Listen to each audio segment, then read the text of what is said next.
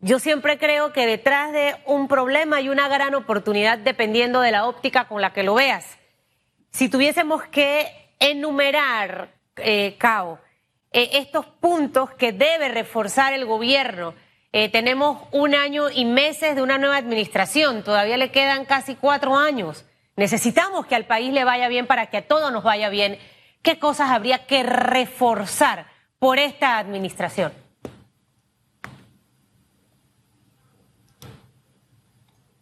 Disculpa que lo tenía en silencio.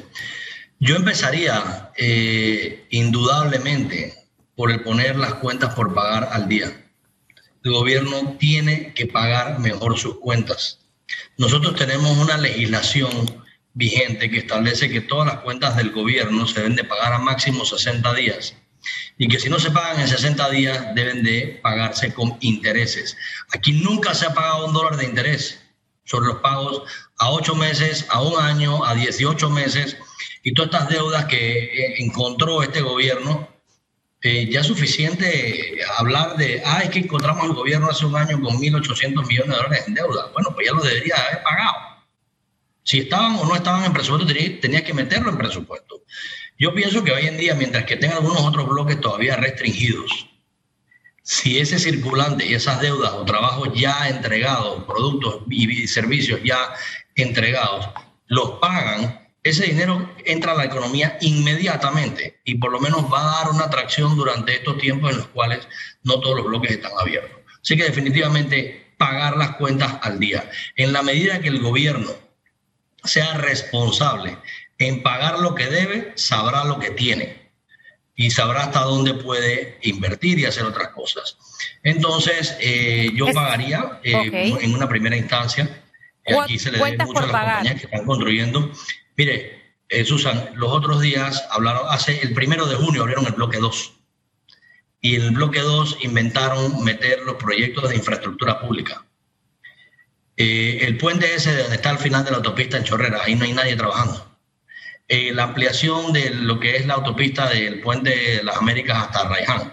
Ahí hay muy poca gente trabajando. Y esos son eh, trabajos de equipo pesado, de gente que está aislada dentro de sus máquinas o sus camiones. Eh, eso no está caminando. ¿Por qué? Porque el gobierno no les ha pagado. Entonces yo no sé en qué están guardando la plata, se la están usando para solamente algunas cosas, pero como decía en el bloque anterior, están pagando la gente que no está trabajando y no le están pagando a los contratistas y a los proveedores del Estado. El famoso bono solidario. Pidieron que la gente pudiera ir a los supermercados con su cédula a consumir y a gastar hasta 100 dólares, 80 al principio, después 100 dólares. A los supermercados le estaban pagando tardísimo, hace unas semanas no les habían pagado y ahora pretenden que también lo, hagan, lo hagan en las abarroterías y que los distribuidores eh, cojan el, el, vale ese o el bono solidario para, para poder cobrar al Estado porque las abarroterías no tienen cómo cobrar. O sea, estas son cosas que son completamente ilógicas.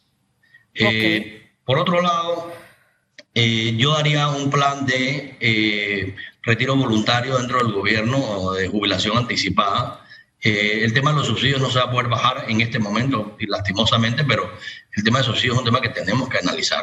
Tenemos que ver a dónde, qué subsidio nos trae un beneficio. Cuando uno invierte un dinero en algo, uno está buscando que haya una ganancia, que haya una, una, una contrapartida de, de beneficio hay que hacer análisis antes de invertir. Aquí no se puede invertir por invertir, que voy a meter la plata en este puente o en esta carretera. Uno tiene que analizar, voy a meter 100 millones de dólares en esta carretera, ¿qué me va a traer esa carretera de vuelta?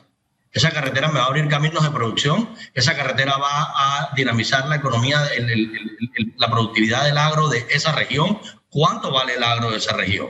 Hay que hacer costo-beneficio sobre las inversiones, no se puede meter plata por meter en cualquier cosa que no funcione. Este, definitivamente el tema de las asociaciones público-privadas dará un alivio a que el gobierno tenga que comprometer fondos públicos para hacer inversiones, pero tenemos que identificar los proyectos y ya sacarlos de inmediato en vez de estar dando tanta vuelta. En esto hemos avanzado. Eh, ya llevamos demasiado tiempo vendiendo la, la famosa ley de asociaciones público-privadas y no veo el primer proyecto ya andando. A eso iba, Cao. Esto ha avanzado. Has mencionado tres aspectos interesantes eh, y obviamente el de cuentas por pagar es un tema que siempre ha estado allí y creo que es una mala práctica de todas las administraciones cuando llegan siempre a agarrar el, el, tamal de lo que quedó. Bueno, como, como, como digo yo, usted quería ser reina, usted quería ser rey, tire besito, póngase en la pila y mire a ver cómo hace para poder pagar. Retiro voluntario. En el anterior bloque hablabas del tema del abultamiento de la planilla y cerraba yo con una comparación eh, con la empresa para mí más eficiente eh, que hay y que, y que lo demuestra con sus resultados el Canal de Panamá. Eh, y obviamente no será un montón de gente, los salarios en algunas ocasiones han sido cuestionados, pero allí vemos eficiencia, efectividad, servicio y un montón de cosas en el tema Canal de Panamá. Pero ¿qué ocurre en el gobierno? Más allá, y alguien me chateaba y me escribía, sí, lo que ocurre es que hay muchos jubilados trabajando, pero más allá del tema de jubilados, me encanta la propuesta de retiro voluntario y te explico por qué. Porque es ilógico a veces que tú en una oficina tienes a tres personas con la misma posición. Una gana cuatro mil, otra gana cinco mil y el otro gana mil haciendo exactamente lo mismo. O sea, pareciera que, que, esa escalonada a nivel profesional o esa carrera administrativa no existe, sino es que todo es política. Es que este me la mandó el diputado K. Fernández. Esta tiene que ganar cinco. ¿Me comprendes? Entonces allí utilizamos más los recursos. respeto, Susan, que yo no se lo he faltado. estamos igual, estamos igual, chotin, chotin, chotin. Entonces, ahora, ¿qué ocurre? Que al final de todo esto no somos eficientes con los recursos de todos los panameños. O sea, la política ha estado metida año tras año. Si yo camino con caos, él me tiene que dar trabajo, aunque yo no sepa manejar una tabla de Excel y me va a poner a ganar 5 mil dólares porque yo caminé, porque yo hice esto y esto y esto. Nosotros tenemos que empezar a ser eficientes y efectivos con el uso de los recursos del Estado.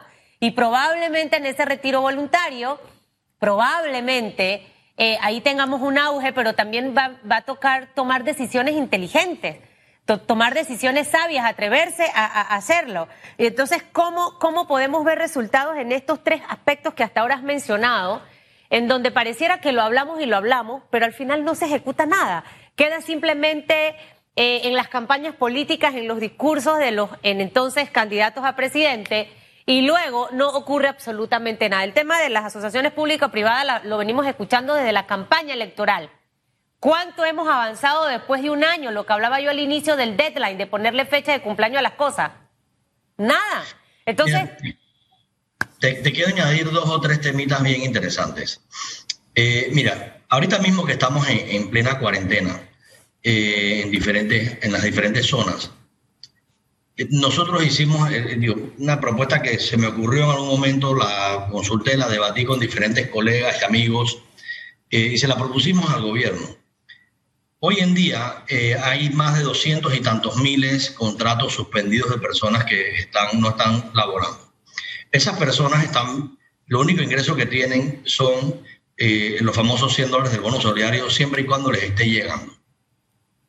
La empresa privada o muchas de las empresas del sector privado han eh, hecho efectiva pago de vacaciones, pago de decimotercer mes, este, en los primeros meses de la pandemia. Las empresas, si no están facturando, no están operando, no tienen cómo pagarle más a, los, colaboradores. Sin embargo, hay lo, que, hay lo que le llaman el famoso fondo de cesantía. El fondo de cesantía está conformado por eh, las primas de antigüedad, que la prima de antigüedad es exactamente igual a una vacación o un decimotercer mes, es un derecho adquirido del colaborador. Eh, yo he visto en, empresas, en empresas nuestras, en empresas donde participo, en otras asociaciones en las cuales disponen de los flujos, porque esos fondos de cesantía, si están las empresas que los tienen conformados, como Dios manda, los, colaboradores tienen un ahorro ahí, tienen un dinero. Y estas personas están ahorita mismo pasando, eh, pasando hambre, pasando dificultad económica. Y tienen un ahorro ahí que la única manera de que puedan accesar a ese dinero es que cese la relación laboral, pero con los contratos suspendidos no, los empleadores no lo pueden liquidar y los colaboradores no pueden renunciar. O sea que la única manera es hacer un mutuo acuerdo. Se les planteó al gobierno y a diferentes eh, actores, señores, habiliten, hagan una ley, hagan un decreto en la cual el, colaborador tiene, pueda tener acceso a, aparte de esos fondos, a un porcentaje, de manera tal que sus derechos adquiridos, su ya, el dinero ya ahorrado, tengan dinero para hacer eso. Eso es una propuesta positivísima y, esa, y ese efectivo está en el sistema bancario, está en cash. Eso está completamente en efectivo en las cuentas de los fondos de cesantía. eh, es una propuesta que se planteó en el mes de marzo. Yo se la escribí a, varios ministros, a varias personas allegadas a, las mesas estas económicas y la verdad que quedó en oídos sordos. Eh, es una propuesta positiva. Por el otro lado, mire, el tema de educación es un tema bien sensitivo, pero yo le digo lo siguiente, aquí nosotros tenemos un presupuesto de arriba de 3 mil millones de dólares para el sector de educación y, y hay más o menos entre 800 a 850 mil estudiantes en las escuelas públicas. Si nosotros hacemos una matemática sencilla, estamos, nos está costando entre 2.500 a 3.000 dólares al año por estudiante. ¿Ok? Yo estoy seguro que si esos estudiantes se les da ese dinero, pueden ir a una escuela privada mucho mejor, con mejores rendimientos, con mejores condiciones y le van a dar mucho mejores oportunidades. Entonces aquí hay los programas de los famosos charter schools que se han abierto algunos, hay algunos planes pilotos, pero este, siempre esto es un tema político de los dirigentes magisteriales entonces ahora tienen metido a unos actores ahí eh, cayéndole a palo a las, a las escuelas privadas este, en vez de, de, engrandecer la actividad de escuelas privadas. Si bien es cierto, la educación es un derecho constitucional, después de, de ver que el, el Estado no podía cargar con la educación del país por ser un país subdesarrollado, se elevó a título constitucional la educación particular y la educación particular está cargando con todo un, un, vacío que carga la educación pública.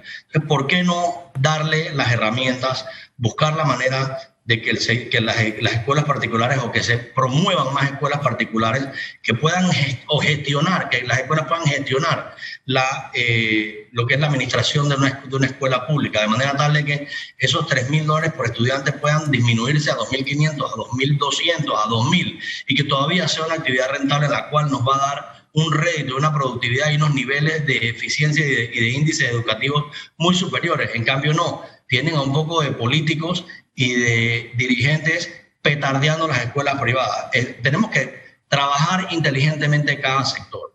Yo creo que el turismo va a demorar un tiempo, nuevamente, este, tenemos que ser prudentes en la inversión que vamos a meter en el turismo, hay que meterle, sin embargo hay que ser muy prudentes con qué vamos a recibir y medirlo día a día.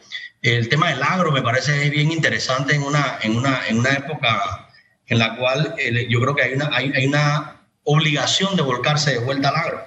Y digo volcarse porque es que durante los años de crecimiento económico masivo que tuvimos eh, en los últimos 15 años, toda esa gente del campo se vino a trabajar a la ciudad en construcción, en otros lugares, también con los avances en los, en los aumentos irracionales o desproporcionados en salarios mínimos. Mucha gente del campo se vino a la ciudad y no hay jornaleros o eh, peones para trabajar las fincas. Eh, yo creo que las fincas y el, agro es una actividad hermosa, es muy bonita, es muy productiva, eh, eh, da, da mucho, mucho sentimiento y, nos, y hoy en día estamos viendo cómo los camiones o los la gente vendiendo vegetales y la gente vendiendo comida, en, haciendo delivery y todo este tipo de cosas, estas actividades, y la gente los está apoyando porque ya ahora va el producto, en vez de ir a, los mercados, los productos va del campo a la casa. yo pienso que hay muchas cosas que hacer ahí. Eh, muy apasionante el tema del agro, así que yo creo que hay, que, hay, que meterle, la, meterle mano, meterle la tecnología, darle todos los incentivos y todos los subsidios a las personas que vayan a implementar tecnologías nuevas, que, sean, que, redunden en productividad y en beneficio para, para el sector. Eh, nuevamente el canal eh, el canal se maneja, como tú mencionabas antes, se maneja de una manera muy independiente, depende de la economía global, del comercio mundial, de, de todos los, factores macroeconómicos, y eso no es una piñata como muchos políticos han pensado, hay que dejar eso que camine como está caminando. El tema de la minera Panamá, me parece que digo, tenemos un sector económico nuevo para, nuestro, para nuestra productividad nacional, hay que mantenerlo vigente, hay que apoyarlo Creo que eh, Minera Panamá es una de las empresas más importantes que hay en el país y tienen la capacidad de manejar sus temas. Yo creo que ya han abierto, no sé si están a full capacidad, pero hay que incentivarlos a que, a, que sigan echándose adelante. Creo que han hecho un gran trabajo en la zona de Cocle del Norte eh, y Colón. Han hecho un, trabajo espectacular en reactivar esa economía o esa microeconomía de ese sector en temas de vivienda, en temas de educación, en temas de producción agrícola, eh, de educación. En fin, eh, hay muchas otras actividades, querías hablar en positivo, te menciono algunas actividades que están positivas y que podemos eh, engrandecer a un día, algún, eh, de, una manera más fuerte. mientras que esperamos que la famosa vacuna venga y nos dé un poquito de paz mental a todos los panameños que andamos muy paranoicos con el tema. Ojo, cosas positivas para mí, pero no lo positivo necesariamente es que está bien.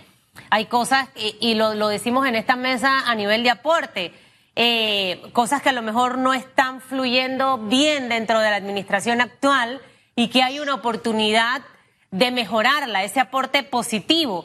Hablamos de cuentas por pagar, retiro voluntario, el tema de las asociaciones públicas privadas, el tema del, retiro este del ahorro de los colaboradores em, y, otras ideas hay que planteaste con el tema del agro y demás.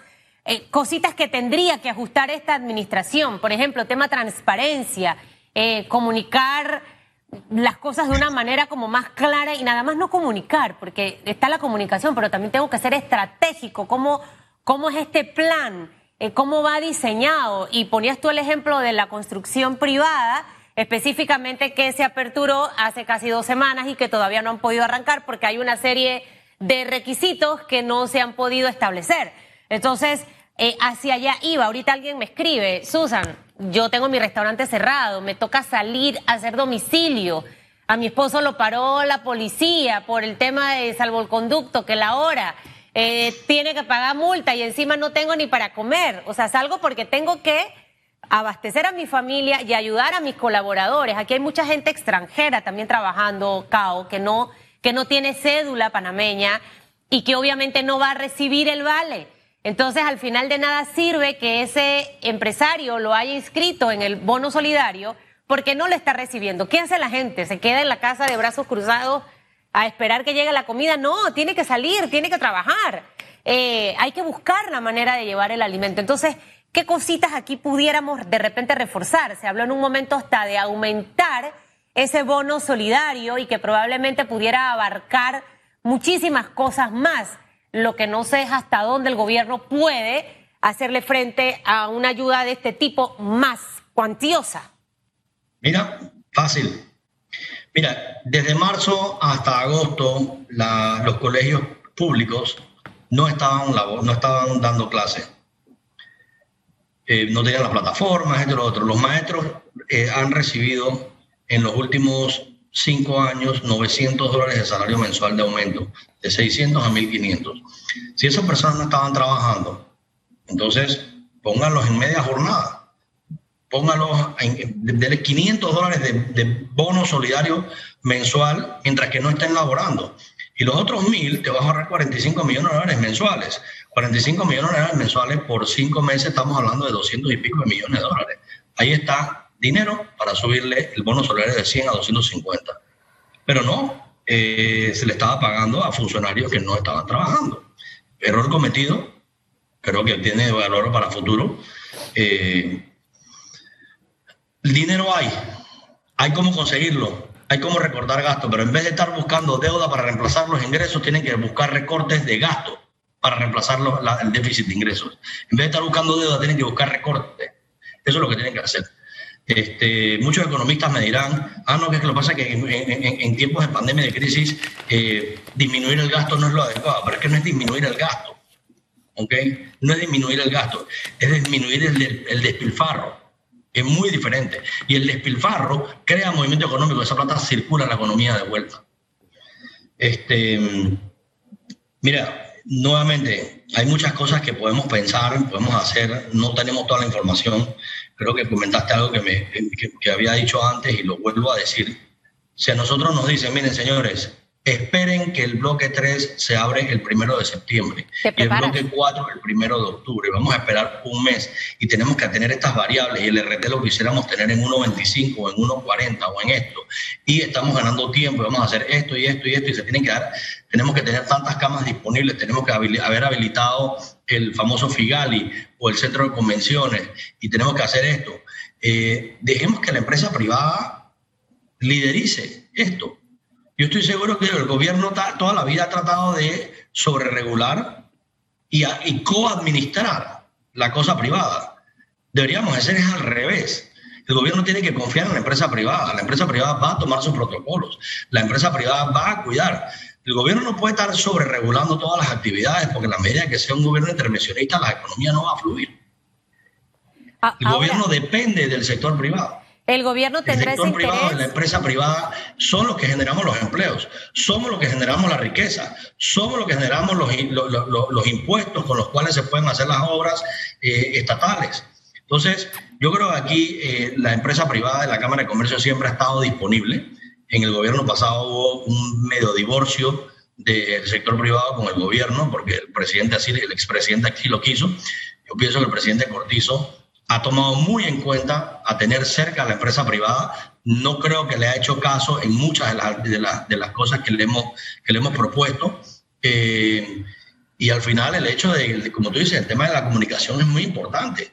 Si yo sé dónde estoy parado, yo sé más o menos qué tengo que esperar, qué tengo que hacer. Pero si me tienen con esta incertidumbre en que me anuncian políticamente el primero de julio todo este discurso espectacular de, flores por todos lados y las cosas no se dan en la primera semana, sino que esperan dos o tres semanas para reactivar una actividad y entonces no se reacciona otra. Hay que ser más, más específico. Hay que, hay, que, hay que ir al grano. No podemos estar haciendo discursos políticos y hablando en generalización. A lo mejor la estrategia del gobierno es ganar tiempo. Y si la estrategia del gobierno es ganar, ganar tiempo, porque eso lo ha dicho las autoridades de salud internacionales, entonces lo están haciendo súper bien bueno, si la estrategia de ganar tiempo lo han hecho increíble y la verdad que los felicito porque sí esa es la estrategia, pero no han comunicado que lo que quieren es ganar tiempo.